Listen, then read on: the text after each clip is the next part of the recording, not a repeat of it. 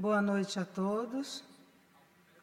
É com muita alegria, satisfação que damos início aos trabalhos na noite de hoje, aqui no Grêmio Espírita Atualpa, após algumas comemorações nesse final de semana, onde o nosso Grêmio Espírita completou 63 anos de sua fundação no dia 28 de outubro e nesse mesmo dia, nesse mesmo sábado, tivemos o nosso Festival de Músicas, o FIMUMES, que reuniu vários amigos, além dos participantes, dos artistas que aqui estiveram, trazendo a mensagem do Evangelho, a mensagem da Boa Nova, utilizando a música. Então agradecemos naquela ocasião pelo empenho, pela a tarefa bem executada das diversas equipes que estiveram juntas, trabalhando, organizando o evento, bem como aqueles artistas que se propuseram a estar conosco naquela noite. E hoje também queremos agradecer a todos os nossos irmãos que participaram dos saraus de aniversário desse ano de 2023. Hoje nós teremos a última apresentação dessa fase dos saraus, encerrando assim com muita gratidão mais uma tarefa aqui no nosso Grêmio Espírita. O nosso agradecimento a todos os irmãos que estiveram conosco, que participaram de mais esta atividade do Departamento de Arte e Cultura Espírita. Então, para encerrar os saraus de aniversário na noite de hoje, nós temos a nossa irmã Cláudia Topan, que vai contar para nós uma vivência sua vinculada ao Espiritismo, aos conteúdos que ela já vem aprendendo da doutrina dos Espíritos. Com vocês, a Cláudia Topan.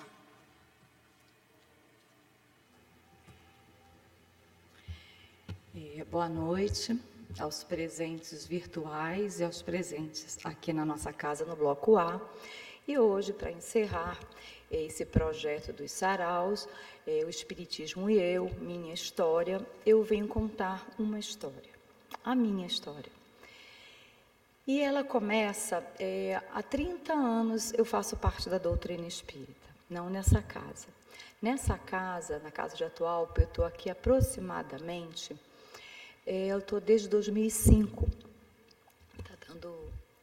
Vou me afastar um pouquinho desde 2005. Mas no Rio de Janeiro foi quando eu iniciei, eu já fazia parte. E o que aconteceu aqui de diferente na casa de atual? Eu tive a oportunidade de fazer cursos, de fazer ah, os estudos da casa e eu, né, desde lá do Rio, de, do interior de São Paulo, vindo para Brasília, eu sempre trabalhei nas casas espíritas como magnetizadora ou passista, né, como alguns conhecem melhor.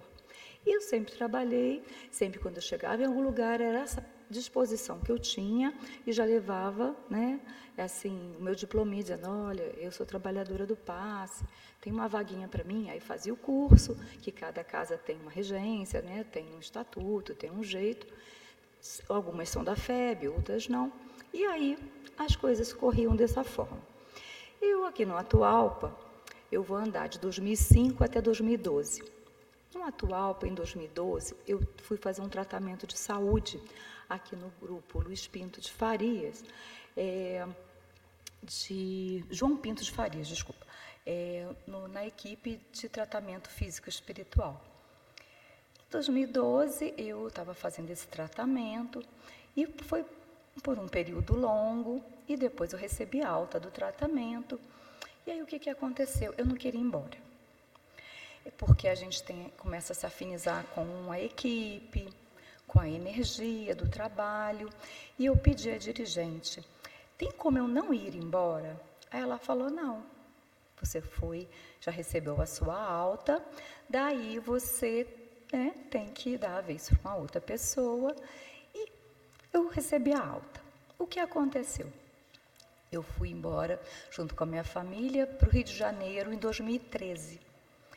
Chegando no Rio de Janeiro, com algumas indicações né, de pessoas amigas da casa, eu fui é, para o Centro Espírita, no Recreio dos Bandeirantes, chamado Centro Espírita Maria Angélica, que é o SEMA, muitos conhecem, né?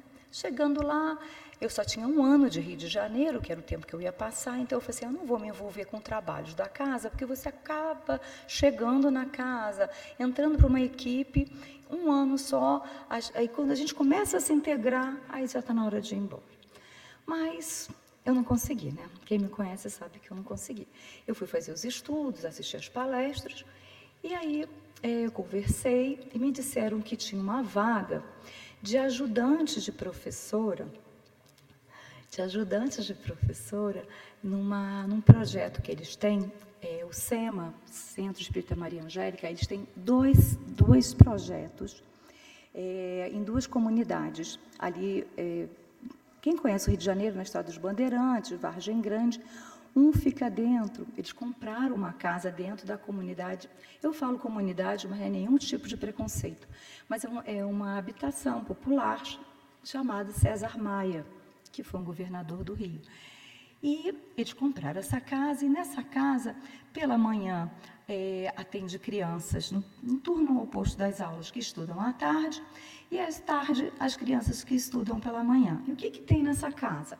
Tem auxílio para de várias idades, várias séries, auxílio para é, ajudar na sala de aula, que às vezes tem muita greve, a criança não tem apoio em casa. E aí eu me candidatei para ser é, ajudante da professora. O que, que fazia o ajudante do professor?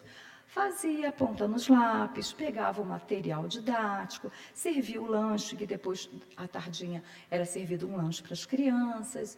Era isso que eu fazia. Cheguei lá, né, quietinha, sem falar nada, fui, a minha turminha estava lá, eu fui chegando, me apresentando, tudo bem. E aí, nesse momento, ninguém sabe quem eu sou, não falei nada de mim, só disse que eu estava vindo de Brasília, né? E até então, nem disse que eu estava vindo da casa de atual. Aí, uma vez, teve uma reunião.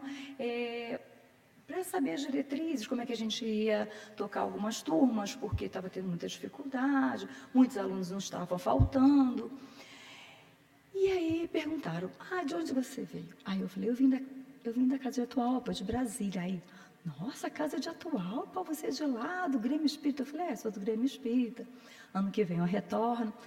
E aí a, a pessoa que tomava conta né, dessa casa nesse horário da tarde é prima do nosso querido Wilson Abreu, o palestrante da noite de hoje. E aí foi aquele susto, né? Que você parece que está dentro de uma, da família Atualpa. A Lucinha chegou, ah, eu sou prima de Wilson. Aí ficou aquela confraternização. Então, seja bem-vinda. E foi muito agradável. Só que aconteceu um fato comigo muito inusitado. Eu, é, eu tenho dois filhos adultos, né? Mas eu nunca tratei das, dos machucados deles, é, quando sangrava, era sempre o pai, eu sempre tinha nervoso, né? Ai, não vou conseguir, dava ânsia, aquelas coisas. E aí teve um dia que chegou um aluno e eu já tinha visto, ele chegou com o joelho sangrando. Sentou lá atrás. E era um menino muito arredio. Muitos problemas né, que ele tinha. Um menino de faixa de oito anos, mas muito endurecido, muito amadurecido. Tudo ele fazia sozinho, ele nunca queria ajuda de ninguém. E aí, é normalmente é esse que a gente mais se apaixona. É, ele é o Pedro. Nunca mais vou esquecer o nomezinho dele. O nome dele era Pedro Jorge. Era não, espero que seja ainda. Aí é, eu falei para a professora, eu falei, olha, ele está com o joelho sangrando. Aí ela falou assim, ah, desce lá e pede para a Lucinha é, a caixa de medicação, é, a caixa de primeiros socorros. Aí eu desci, que era no segundo andar, falei, Lucinha, tem um menino assim, assim, e onde tem essa caixa? Ela falou, não sei. Ninguém usa essa caixa aqui. Aí vamos procurar a caixa, né? Era uma caixa branca, é, com aquela, aquele vermelho, com aquela cruz bem organizadinha. E lá né, nessa caixa tinha é, gás, água oxigenada, soro, aquelas coisas básicas. E aí achamos, dentro do armário, achamos a caixa. E aí ela falou para mim assim, Cláudia, você fica com a caixa. A partir de hoje você cuida da caixa.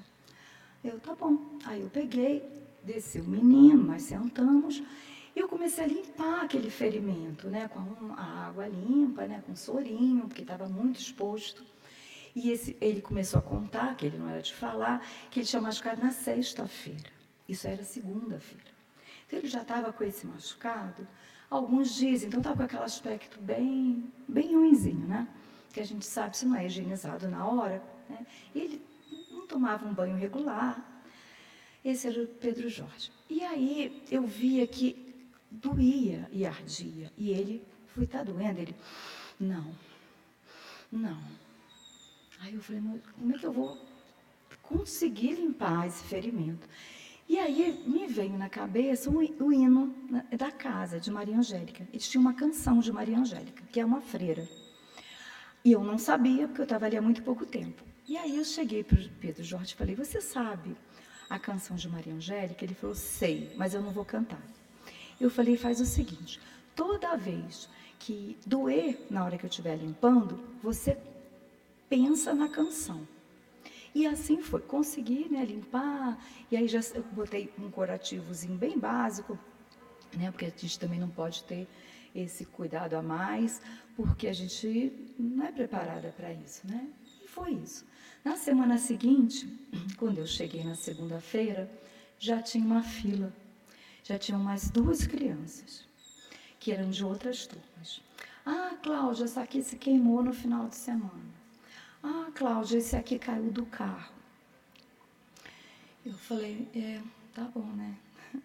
Vamos lá. Aí eu sentava e fazia sempre isso. Vocês sabem a canção, porque eram sempre machucados, é assim, muito dolor, doloridos para eles e doloroso para mim, que não sabia cuidar, mas a caixa ficou comigo. E aí a gente passou, eu passei uns seis meses nesse projeto social e tudo, cheguei até o final do ano, teve a festinha, e eu devolvi a caixa, porque eu estava vindo embora para Brasília de novo. Devolvi a caixa de cuidados, né? E foi muito engraçado, porque o Pedro Jorge, sempre quando ele, ele já chegava, e eu via, teve um dia que ele estava com o ombro todo machucado. Aí eu já olhei para ele e falei assim, nem sobe já vamos ali para a salinha que eu vou limpar seu machucado. E ele já ia. Era um menino que ficava muito na rua, ele não tinha é, muitas pessoas por ele, né? Ele tinha uma mãe que tinha muitos filhos, ele era o do meio, então ele cuidava do menor, aquelas coisas que a gente já sabe, né? A dificuldade de uma infância, é, um amadurecimento de uma criança muito, na, com oito anos. E o mais difícil para mim era ver aquela criança que não chorava, que não dizia ai, que não. A dor dele era sempre muito interna. E isso fazia com que ele era, ele era sempre mal-humorado, ele era agressivo. Mas quando eu já falava para ele, Pedro, vem porque eu tenho que limpar isso aí, isso aí está muito feio. Ele também não discutia, não falava nada, não discutia. Resumindo, todo mundo já conhecia a Cláudia, que fazia curativo, logo eu. Aí passou 2013, eu retornei para Brasília, né, vim morar novamente para cá. E conversando com uma pessoa da minha família, eu falei assim: poxa, eu acho que esse movimento, esse um ano lá no Rio, lá no SEMA, me abriu algumas portas para o cuidado com o outro. E aí, essa pessoa da minha família, minha tia, falou assim: o que você quer dizer com isso? Eu falei assim: eu quero tentar voltar à casa de Atualpa e não ser só do trabalho do passe, não é que seja um trabalho menor mas eu também estava achando que eu tinha uma possibilidade de fazer algo mais. Aí, né, cheguei, ela falou, vai e conversa com a Lenira, que é a nossa, é, que dirige os trabalhos, né, na quarta-feira, e na época ela era nossa presidente. É a pessoa que entrega ali para vocês toda segunda-feira a mensagem com o um númerozinho e sempre deseja que todos ganhem. Conversei com a Lenira em particular e abri o coração, né? Eu falei, olha, eu sei que é um grupo muito fechado, vocês já trabalham todos juntos há muito tempo, mas eu queria tentar. Você me dá essa oportunidade? Ela olhou para mim. Eu sou muito pidona, né? Aí ela falou assim: vou ver. Vem a quarta-feira. Não prometo nada. Aí cheguei na quarta-feira, no horário né, marcado, já conhecia todo o trâmite que eu já estava fazendo no ano 2012 o tratamento. Aí cheguei, ela falou, você vai ficar aí, você vai assistir tudo que a gente está fazendo, as orações iniciais, as leituras, os comentários, mas você não vai ainda entrar na sala de tratamento É, com o tempo, a adequação do ambiente, das energias, aí eu te digo se você vai ou não. E eu, quietinha ali estava, quietinha fiquei. Aí passou uma semana, passaram duas semanas. Aí na terceira semana, eu estava lá quietinha, já esperando né, ficar ali. Leineira me chama, vem, está na hora de você aprender é, a botar o lençol na maca, a, como acontece aqui dentro, como você já conhecia como paciente, não como trabalhadora. Isso foi 2014. Eu nunca mais saí de lá. Vamos fazer 10 anos juntos. Eu falo, Lucimar é uma pessoa que já está nesse trabalho há muito tempo, faz parte do grupo, uma pessoa que me apoia, sempre me apoiou muito.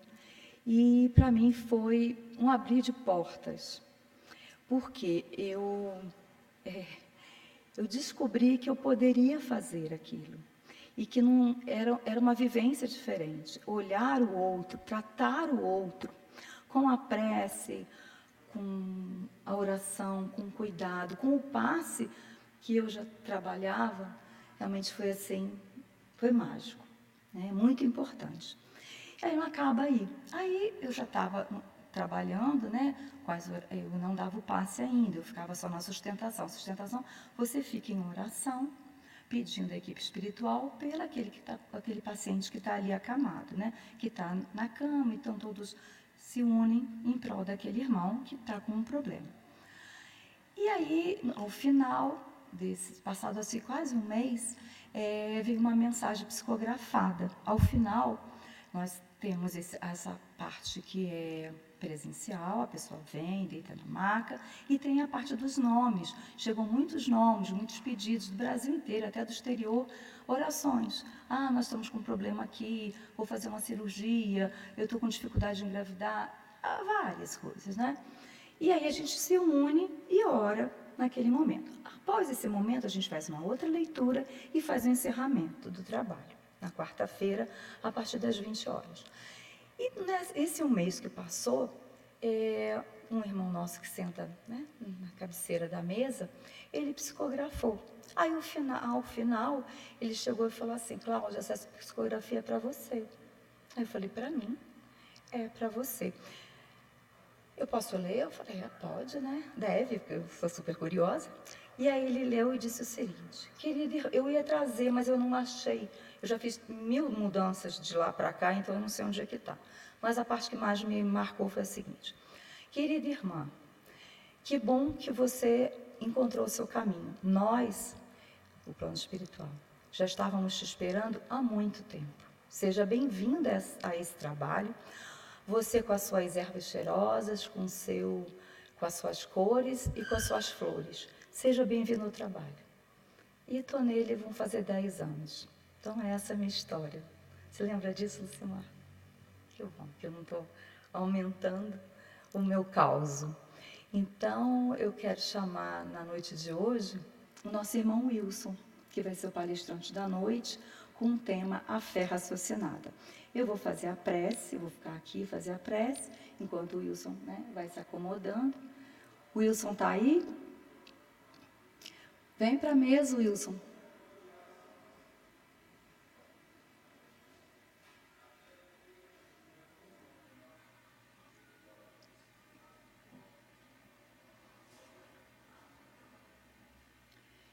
vou fazer a prece, aí já te entrego o microfone.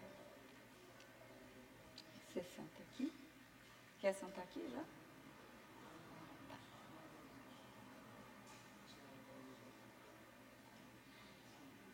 Então, eu vou fazendo a prece, tá?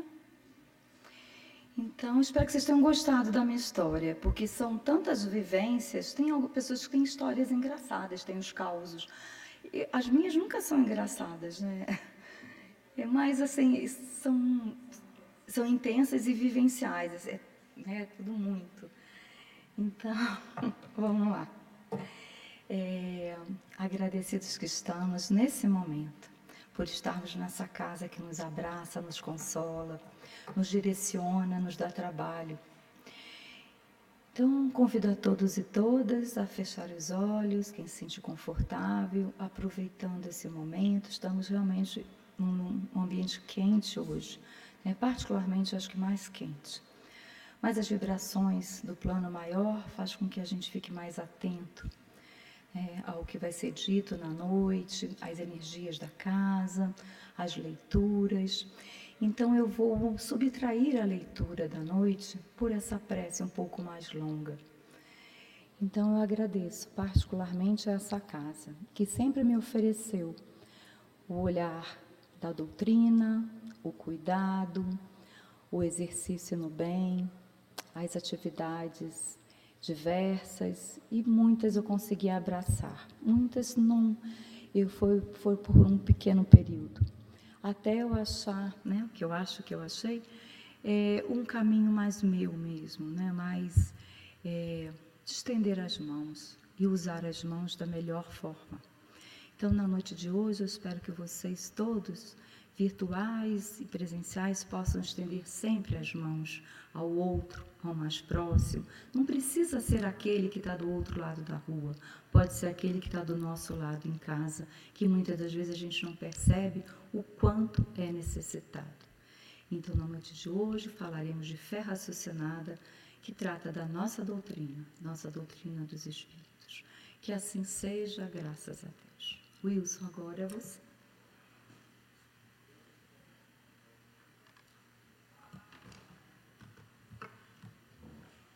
Boa noite para todos. Muita alegria que a gente está novamente nessa casa. Agradecido a Deus pela oportunidade de estudarmos um pouco mais do assunto da noite de hoje. E estudando a doutrina espírita, as obras complementares, a gente sempre encontra ensinamentos novos. Ainda mais agora, com a facilidade que a gente tem com aparelhos de televisão, com acesso a aplicativos, a YouTube. Então, eu pude contar com o apoio de explanações de, de Valdo Pereira Franco, de José de Raul Teixeira e outros, outros companheiros que fizeram reflexões sobre esse tema e nos permitiram, num esforço de divulgação da, do ensinamento espírita, do conhecimento progressivo da verdade, a gente poder compartilhar com vocês. Então, abençoados por doutora Atualpa Barbosa Lima, nosso irmão que dirige, na, conduz, as palavras dele, conduz o servo do trabalho de Jesus que é realizado nessa casa. O trabalho não é dele, o trabalho é de Jesus Cristo. A gente vai fazer essa reflexão sobre a fé raciocinada. E no nosso Evangelho, segundo o Espiritismo, existe um item, a fé remove, transporta montanhas, e um item específico dentro desse capítulo, a fé mãe da esperança e da caridade.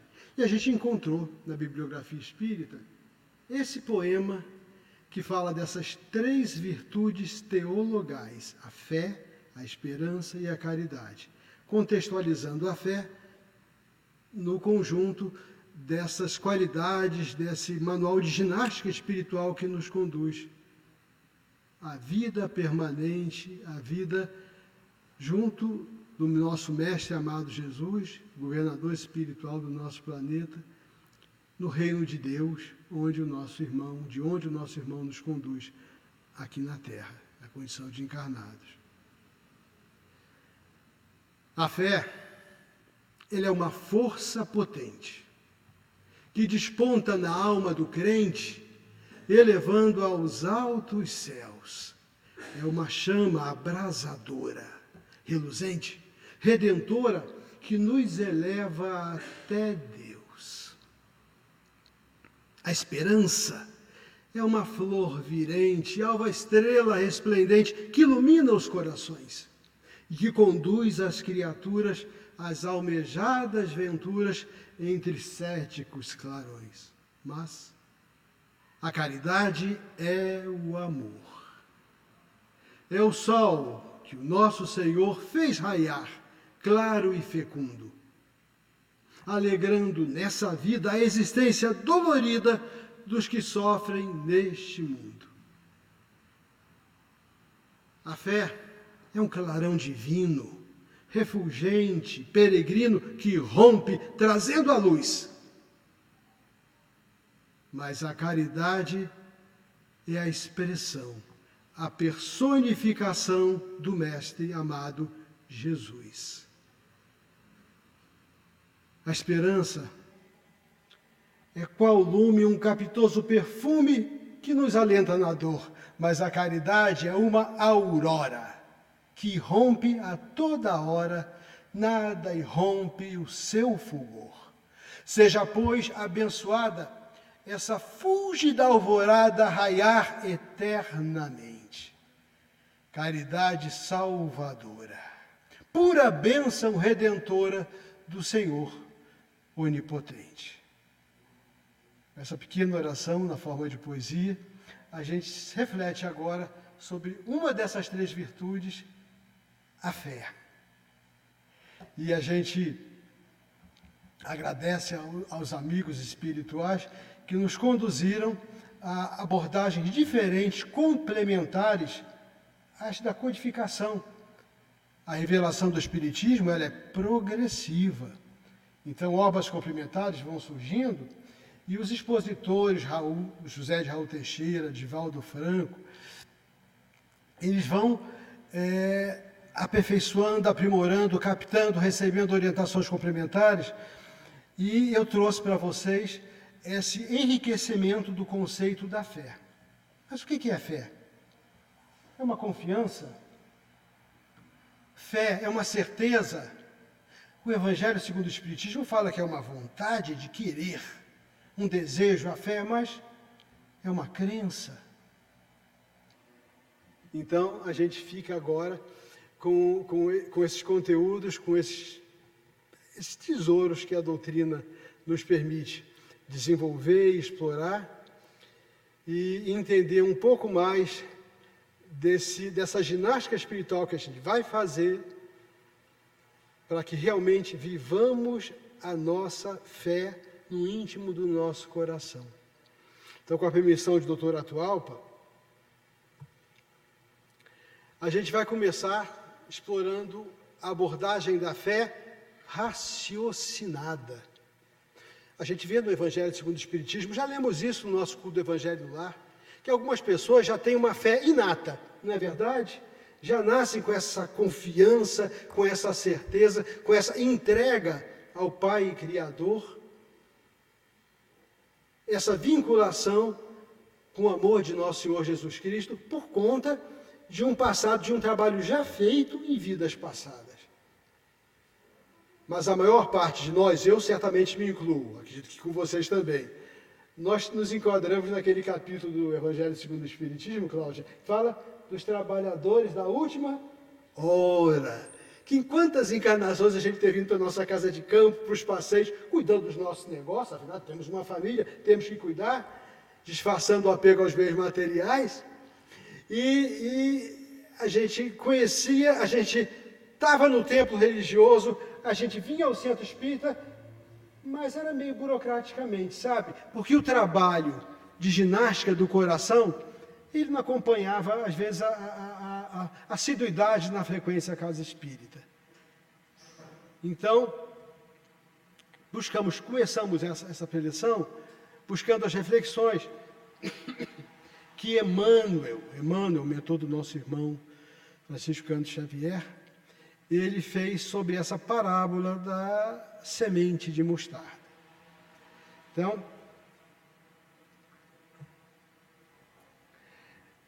só recapitulando, né, Evangelho segundo São Mateus, capítulo 17, versículo 14, quando Jesus veio ao encontro do povo, um homem se aproximou e, lançando-se de joelho aos seus pés, lhe disse: Senhor, tem piedade do meu filho que é lunático e sofre muito pois cai muitas vezes no fogo, muitas vezes na água. Apresentei aos seus discípulos, mas eles não puderam curar. Jesus então responde ao nosso irmão: Ó oh, raça incrédula, depravada, até quando estarei convosco? Até quando vos sofrerei? Trazei-me aqui esse menino. Tendo Jesus, abre aspas, ameaçado constrangido com a sua presença, com o amor que ele irradiava. A entidade que tomava aquele menino que, que, que é, se apoderava da, das suas faculdades, que o constrangia num processo obsessivo, no mesmo instante, a autoridade moral de Jesus, o amor que ele irradiava, as energias dos arcanjos celestes que acompanhavam Jesus no trabalho, espíritos puros como ele, e que estavam ali no cumprimento, secundando, fortalecendo a, a atuação de Jesus, a, a, entidade foi encaminhada para uma, uma dimensão de esclarecimento. Os discípulos, então, vieram com Jesus em particular e perguntaram: por que, que nós, nós não podemos expulsar esse, esse demônio? Na colocação dele, se referindo aos espíritos obsessores. Né? E Jesus, foi por causa da vossa incredulidade. Né? Pois, em verdade, vos digo que se tivesseis a fé, tema da, da nossa explanação de hoje, do tamanho de um grão de mostarda, diz a essa montanha: Transporta-te daqui para ali, e ela te transportaria, e nada vos seria impossível. Está aí o grão de mostarda, colocando aqui na mão de alguém, uma coisa bem diminuta. Então, mas uma fé, uma fé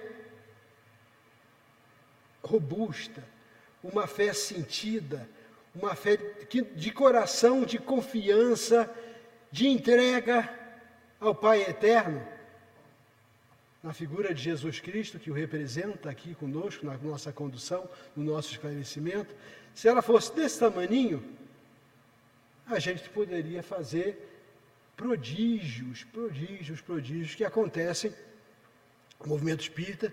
Está aí, a gente tem diversas referências de irmãos com esse talento de mediunidade, de cura, que quantas coisas não, não operaram, quantas bem-aventuranças, né, de acordo com o merecimento dos irmãos encarnados, não ocorreram. Então, se tivéssemos a fé desse tamanho, e como é que é essa fé? É só a crença? Não. Eu creio em Jesus, eu creio na, na reencarnação. Fé é crença. É a primeira coisa que a gente coloca, né?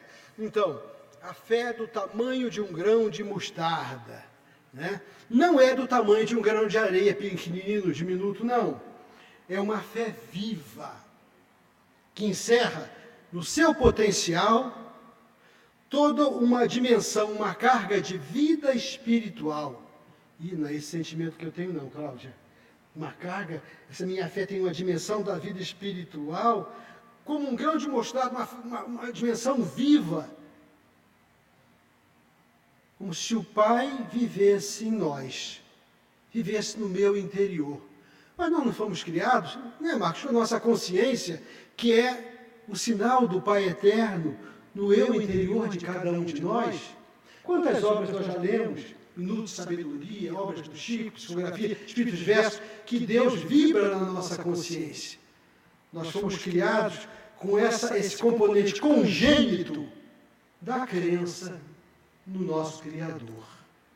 Mas os, os cuidados desse mundo, os apegos às coisas materiais, os descuidos da vida, nos levam a mantermos-nos afastados, porque, sabe, o dia a dia é corrida, a gente não pode, nós temos que trabalhar, temos que cuidar da família, criança, vida profissional, é, é, é tanta coisa, mas assim como um grão de mostarda encerra dentro de si uma planta inteira da mesma forma, né? esse potencial, essa semente de fé viva, essa virtude da fé que todos nós temos no nosso eu interior, de reconhecermos que nós somos uma criatura criada à imagem e semelhança do Eterno, criada com o potencial de vivermos o amor que se sacrifica, que renuncia em favor do próximo, capaz de amarmos a Deus, esse sentimento de fé que nos aproxima de Deus. Nas palavras do poeta português, do poeta dos heterônios, né, o nosso irmão nos coloca essa, essa, essa oração, que a minha